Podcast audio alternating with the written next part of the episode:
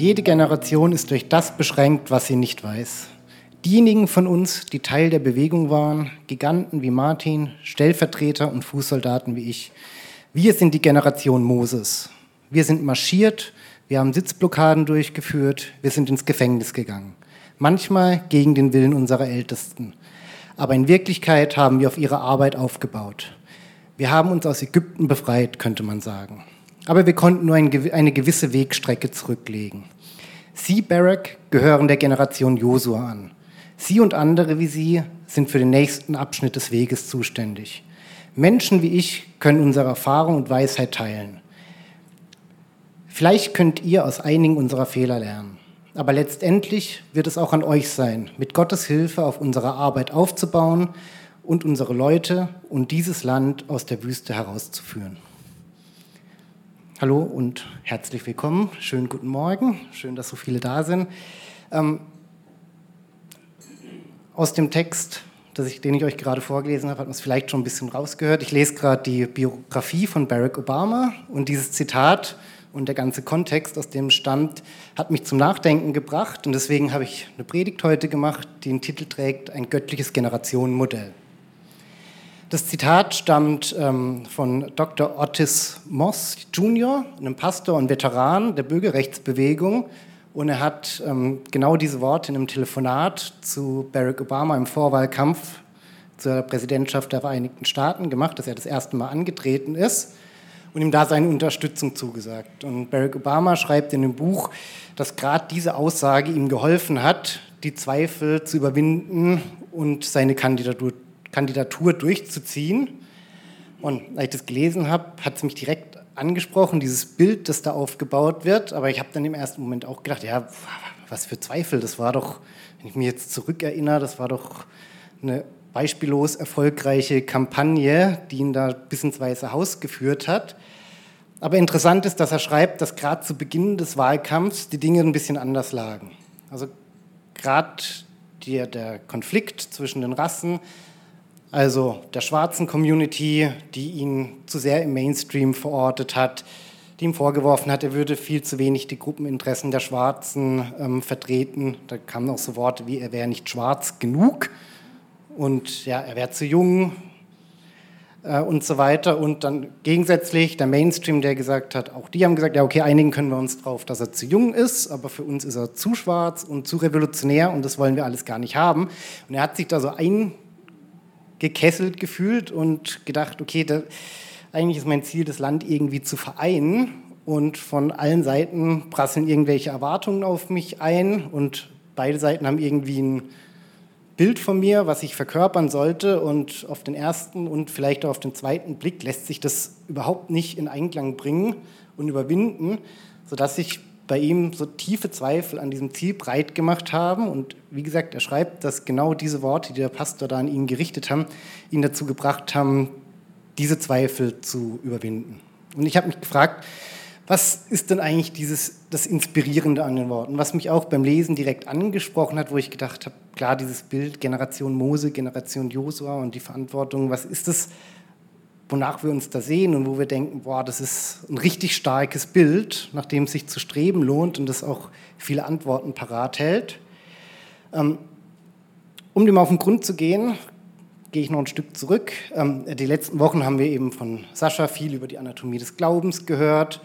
Und da sind uns eben Mose und, jo äh, und Josua auch schon über den Weg gelaufen, haben wir viel über ihren Weg gehört, Auszug aus Ägypten, wären wir doch in Ägypten gestorben und ähm, dass Josua und Kaleb das Land äh, begutachten sollen, die einzigen sind, die sagen, ja komm, das ist von Gott versprochen, da ziehen wir jetzt rein. Alle anderen, oh, die Riesen, die Riesen, das können wir auf keinen Fall machen. Ähm, und was, was mit diesen Figuren so auf sich hat. Und Michael hat letzte Woche auch sehr passend zu dem, was ich jetzt sage, über die Kinder gepredigt und was wir von diesen Kindern lernen können. Also auch ein bisschen so ein Ausblick drauf, okay, wie spielen denn eigentlich Generationen zusammen und was steckt da vielleicht auch von Gott als Plan dahinter, worauf wir uns dann stützen können.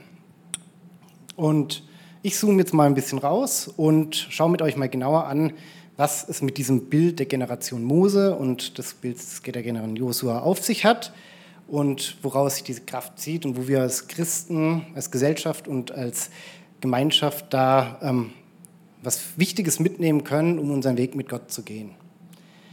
Viele sagen jetzt vielleicht, wow, ja, das stimmt alles schon, aber bevor ich jetzt hier anfange, in ganz großen Dimensionen zu denken, sehe ich jetzt meine eigenen Baustellen und denke, oh ja, jetzt hatten wir die Anatomie des Glaubens, jetzt sollte ich vielleicht erstmal meine eigenen ersten Schritte gehen und das erstmal in den Griff bekommen und dann kann ich mich ja beschäftigen, okay, was bedeutet das im Großen und Ganzen und wie finde ich da meine Rolle drin?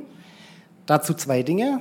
Erstens, äh, ja, das stimmt, und du sollst natürlich deine Glaubensschritte auch gehen, aber das sind so parallel laufende Geschichten. Für den Bereich empfehle ich euch die Predigtserie Die Anatomie des Glaubens.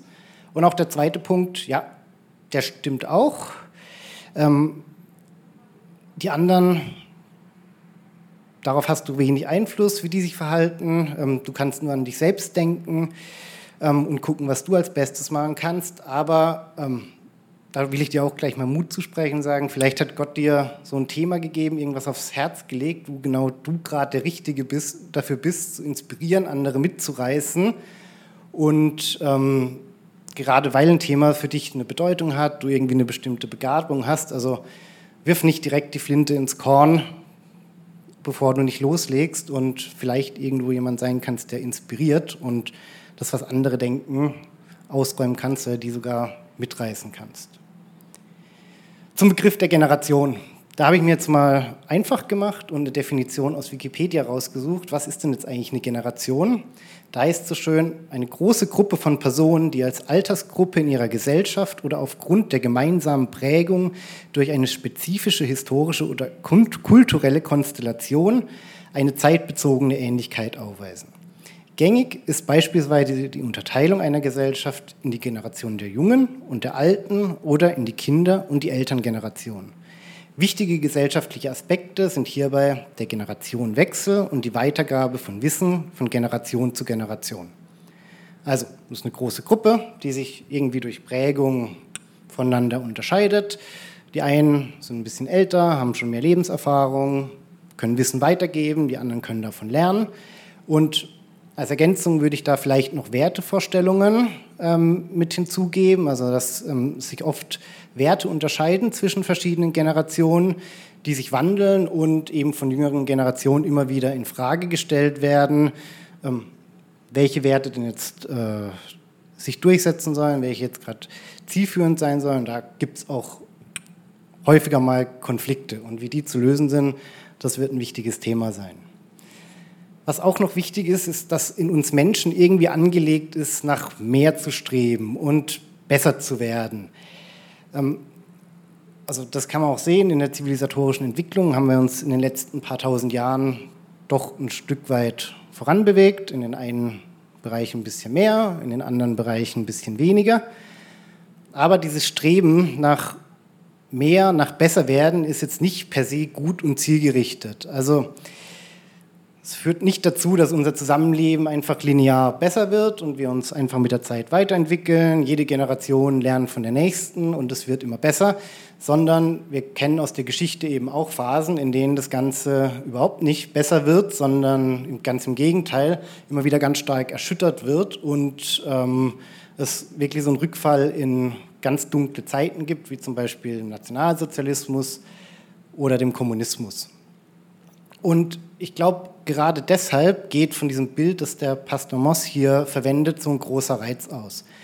Er spielt hier mit diesem Bild der Generation und zum einen ist es leicht zu begreifen für uns, wenn wir uns anschauen, okay, ähm, die Rollen der Generation, ihre Aufgaben sind hier in diesem Bild relativ klar definiert. Wir haben einmal die Generation Moses, also Befreiung aus der Sklaverei. Sie leben erstmal in Unterdrückung in Ägypten, werden vom Pharao drangsaliert haben aber in Mose quasi den Anführer, der von Gott gesalbt wird und quasi das Wort hat, okay, ich führe euch hier raus, ich bin an eurer Seite, aber trotzdem müssen sie sich irgendwie von den Unterdrückern emanzipieren und müssen tatsächlich auch selbst den Schritt gehen und auf Gott vertrauen, da auch weiterzugehen. Also hier haben wir den Punkt ähm, Befreiung deiner Generation, irgendwas überwinden und sich von irgendwas emanzipieren. Und dann haben wir die Generation Josua, die Einnahme des verheißenen Landes, also einmal eingeleitete Veränderungen, die es gibt, zu verfestigen, zu sichern und weiterzugehen. Und gerade das kommt auch in diesem Zitat meiner Meinung nach super raus, also dieser natürliche Fortgang der Dinge. Also was ist es denn, was uns dazu führt, dass wir einen Schritt weitergehen können? Erstmal, dass wir uns bewusst machen, okay, der Weg ist nicht ein großes und den gehe ich alleine und ich muss von Anfang bis Ende laufen, sondern es ist immer der Punkt, okay, ich gehe den nächsten Abschnitt des Weges. Ich habe da meine Rolle im zeitlichen Ablauf. Ähm, man kann aus Erfahrungen, äh, man kann Erfahrungen und Weisheiten teilen, das spricht die ältere Generation an. Ähm, man kann aus Fehlern lernen, das ist die Aufgabe der jüngeren Generation. Und eben als wichtigsten Punkt mit Gottes Hilfe auf der Arbeit der vergangenen Generationen aufbauen. Das sind die Punkte, die äh, Pastor Moss da definiert und sagt, okay, hey, das sind diese Kernpunkte, die sollte man eigentlich gehen und dann wird alles gut. Dann kann man seine Rolle in der Gesellschaft, im zeitlichen Ablauf äh, so erfüllen, wie es Gott eigentlich so vorgesehen hat. Und ja, sollte es nicht eigentlich immer so sein. Und wenn ihr es so gehört habt, dann denkt ihr wahrscheinlich, ja, also eigentlich, ja, da, das sehne ich mich eigentlich schon nach. Und diese Klarheit in diesem Zusammenspiel der Generationen und diesem natürlichen Wachstum, das ist doch, das klingt doch eigentlich ganz gut.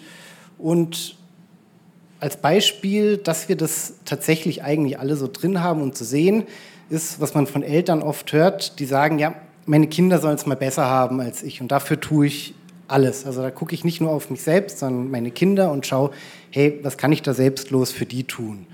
Oder Kinder, die sagen, ich will es mal besser machen als meine Eltern. Und jetzt gar nicht negativ gemeint, dass meine Eltern alles schlecht gemacht haben, sondern eher im Sinne von, ich will es noch besser machen, ich will noch einen Schritt vorangehen und ähm, darauf aufbauen. Das heißt, wir haben dieses Streben, das was Gott hier mit den über Mose, zu Josua und dann auch später noch in der Geschichte ins eingepflanzt hat, haben wir in uns drin und geben das auch weiter.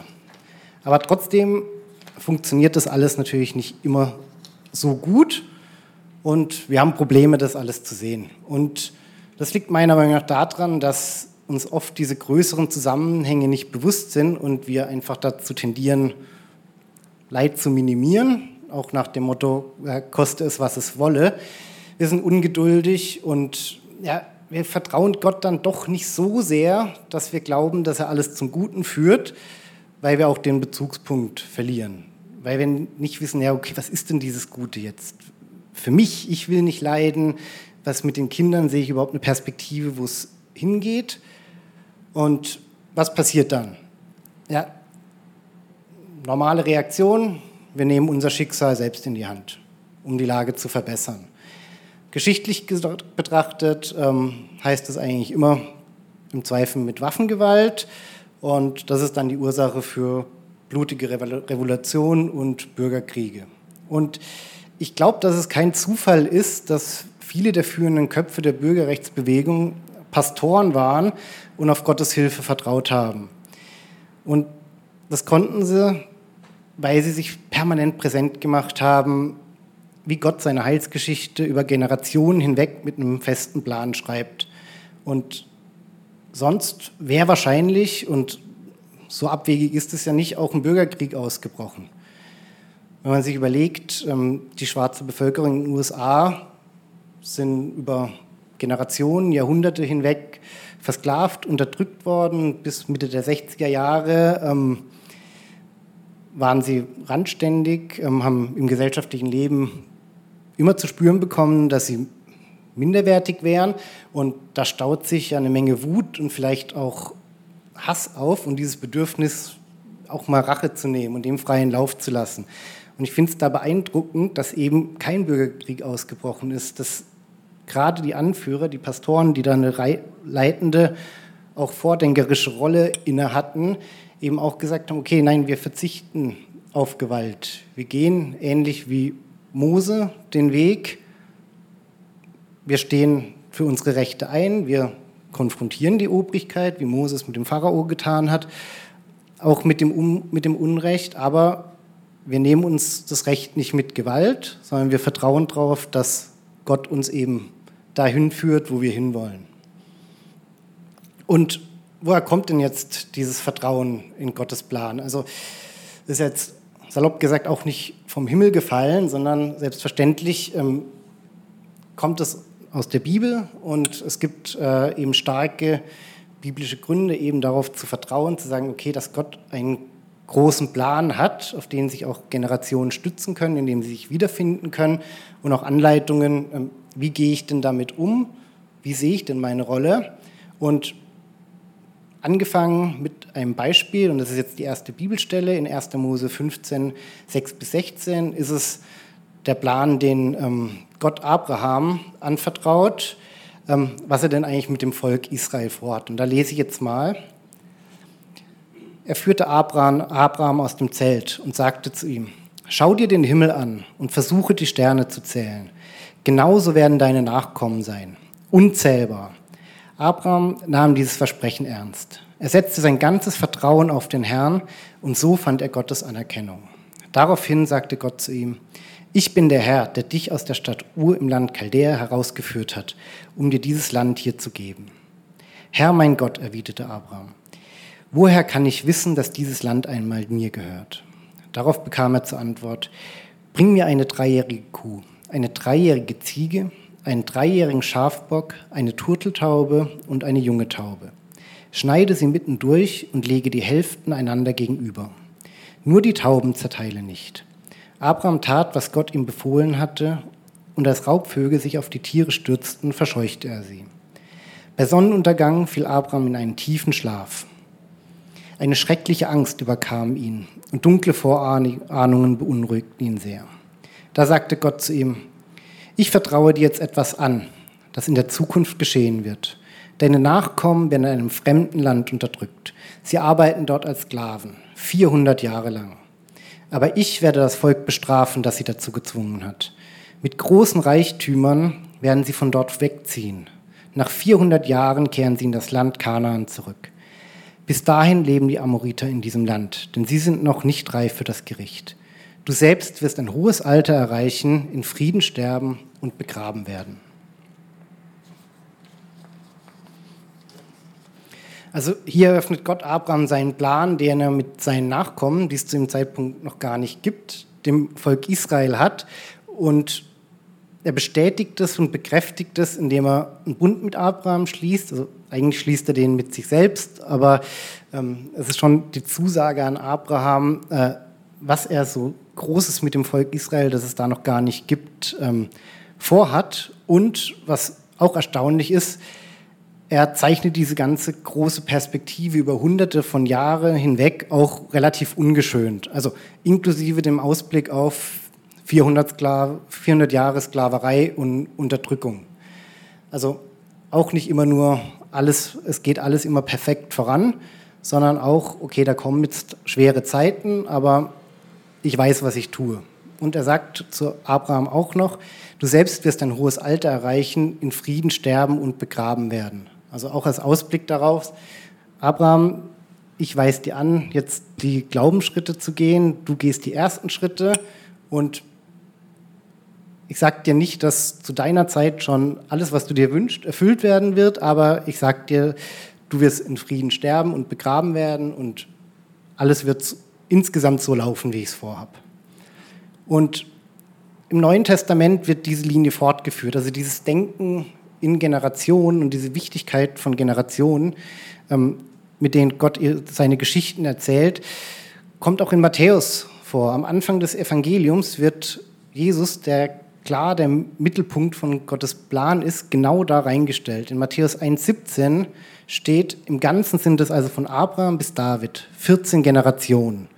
Von David bis zur babylonischen Gefangenschaft 14 Generationen. Und von der babylonischen Gefangenschaft zu, bis zu Christus 14 Generationen.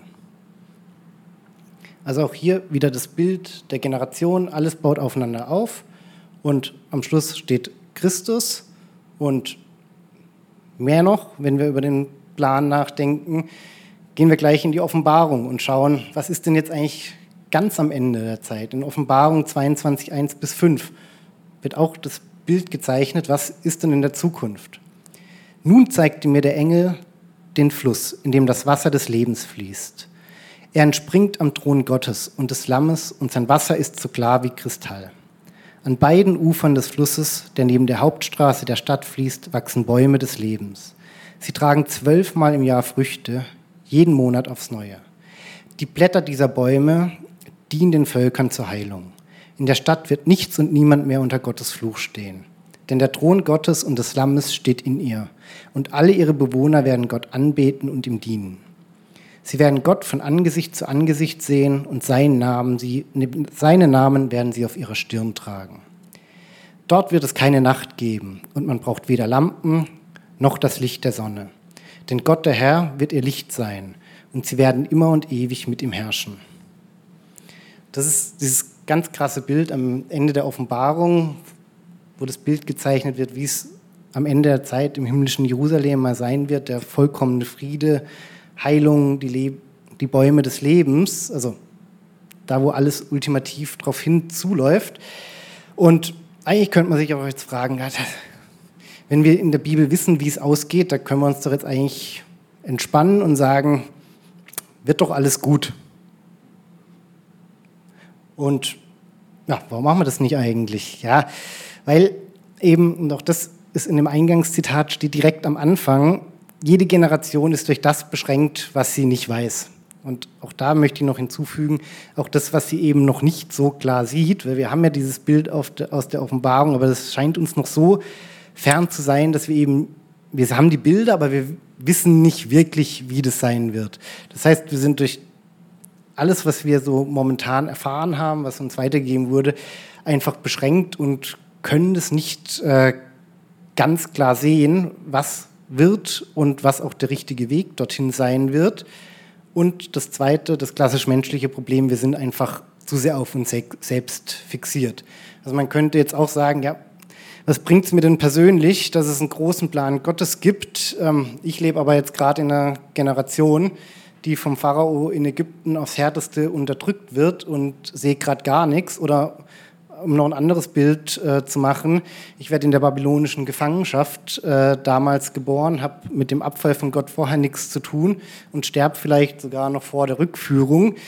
Ja, dann bringt mir das doch für mein Leben jetzt auch sonderlich wenig, dass ich hier einen großen Plan Gottes habe. Aber meine These ist, dass eben Gott genau weiß, was er tut. Das ist jetzt nicht sehr überraschend, dass ich das sage, aber ähm, also er schreibt diese Geschichte bewusst in Abschnitten, um uns auch einen Anker zu geben und uns einen Sinn in der Welt zu geben, die eben oft sinnlos und grausam erscheint. Und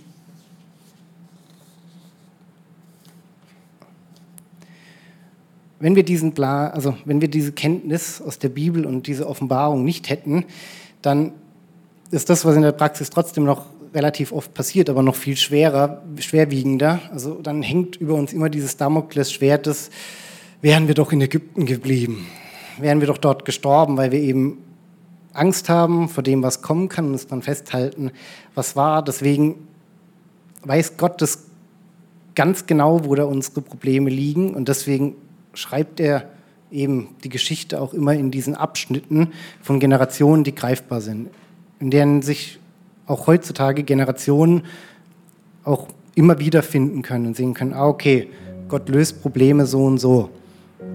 Es gibt da Hoffnung, dass alles, was ich jetzt erlebe, dass es nicht umsonst ist und auch wenn ich jetzt gerade nichts Genaues sehe, ich kann mich immer noch an den Fortlauf der Geschichte, an die Offenbarung da draufstellen und sagen, okay, da geht es irgendwann hin. Und ja, er nimmt uns da an die Hand und wir müssen die Hand aber eben auch nehmen und darauf vertrauen, dass sein Plan so läuft. Und ich meine, auch jetzt leben wir in Krisenzeiten und niemand weiß, wie schlimm es noch kommen wird. Und ich sehe das schon als Herausforderung, da auch den Fokus zu halten und nicht diesen Drang zu haben, ach Gott, bitte mach jetzt, dass alles besser wird und schnipp, alles ist gut. Diese Erwartungshaltung haben wir ja oft auch im Gebet, dass wir denken, jetzt muss doch aber, ähm, sondern dass wir sehen, okay, das ist das Endziel und dass wir den Fokus darauf behalten und dann auch die richtigen Fragen stellen. Also, dass wir uns als Christen unserer Rolle in der Generation bewusst werden und auch ein Gegenbeispiel darstellen können, dass wir nicht die Ungeduldigen sind, nicht die ja, das Schicksal selbst in die Hand nehmen, was in der Vergangenheit eben immer wieder zu Katastrophen geführt hat, sondern dass wir dem Ganzen ja, ein dezidiert christliches Gesellschaftsmodell entgegenstellen und uns auf dieses göttliche Generationenprinzip stellen, das tatsächlich funktioniert. Also dass wir gucken, okay, was ist der nächste Abschnitt des Weges? Was sollen denn wir gehen? Dass wir, wenn wir zu den Älteren gehören, unsere Erfahrungen und Weisheiten teilen. Dass wir erkennen, dass wir Fehler machen und dass wir, von, wenn wir zu den Jüngeren gehören, Fehler nicht verurteilen, sondern aus Fehlern lernen und mit Gottes Hilfe auf der Arbeit vergangener Generationen aufbauen und nicht, weil du, nicht nur, weil die Fehler gemacht haben, alles über den Haufen werfen. Ich meine, es äh, ist kein Zufall, dass äh, nach der Befreiung aus Ägypten sie 40 Jahre durch die Wüste ziehen mussten. Das war eine Konsequenz daraus, dass diese Generation zwar aus sich aus der Unterdrückung befreit hat mit Gottes Hilfe, aber eben auch nicht alles richtig gemacht hat. Aber trotzdem verwirft man nicht alles und sagt, okay, das, die 40 Jahre waren nicht eingeplant, jetzt machen wir alles anders, sondern dass man auf diese Arbeit aufbaut. Und was mit Konflikten, Problemen, Leid, ja, auch die gibt es, auch die gab es in der biblischen Generation Josua und mussten viele davon überwunden werden. Und auch zwischen den Generationen läuft es nicht immer reibungslos. Das hat man im Zitat am Anfang auch gesehen. Aber ich glaube, mit dem richtigen Fokus ähm, lässt sich das alles konstruktiv austragen und lösen. Und am Ende steht eben das neue Jerusalem in der Offenbarung. Und deswegen werbe ich auch dafür, dass wir uns als Christen da wirklich auch Gedanken machen und Teil davon sind, was für eine Gesellschaftsvision wir eigentlich haben, die auf den christlichen Prinzipien, den gerade eben vorgestellten Generationenprinzipien basiert. Beispiel Johannes Hartl hatte diese In-Culture, diese Idee ausformuliert in seinem Buch, wie kann denn eigentlich äh, eine Gesellschaft in der Zukunft funktionieren. Auch das hat mit Wissensweitergabe, Respekt unter Generationen zu tun und noch ein paar anderen Werten. Wenn euch das interessiert, lest es gerne mal, das ist sehr empfehlenswert. Aber dass wir uns da einbringen und äh, auch ein bisschen größer denken, nicht nur bei uns sind, da sollten wir natürlich auch sein, aber dass wir wirklich auch gucken, okay, was ist denn unsere Rolle, unsere Aufgabe, unserer Generation, welche Herausforderungen gibt es und wie können wir die denn da angehen? Und bei unserem ganzen eurozentrierten Denken nicht zu vergessen, gibt es auf der Welt immer noch Millionen verfolgter Christen, die gerade so eine Generation Mose sind, die leben in Unterdrückung, in Arbeitslagern zum Teil, also in Sklaverei. Und die brauchen auch unser Gebet und die brauchen auch die Perspektive auf Gottes Plan, eben wie es in verschiedenen Generationen weitergibt und das mit es ihnen Kraft gibt, Positives zu bewirken, nicht mit Gewalt dagegen vorzugehen und so tatsächlich Gottes Reich auch zu bauen und gewaltlos zu überwinden. Das ist oft nicht leicht, aber ich glaube, dass es tatsächlich der einzige Weg ist, langfristig Leid tatsächlich zu überwinden und das Evangelium auf der Welt zu verbreiten und dahin zu kommen, wo wir eigentlich hinwollen. Zum Abschluss möchte ich jetzt noch kurz beten. Papa, ich bitte dich, dass du uns deinen Plan mit unserer Generation und unserer Rolle darin zeigst. Ich bitte dich um Kraft und ich bitte dich um Ausdauer, dass wir deinem Plan folgen, dass wir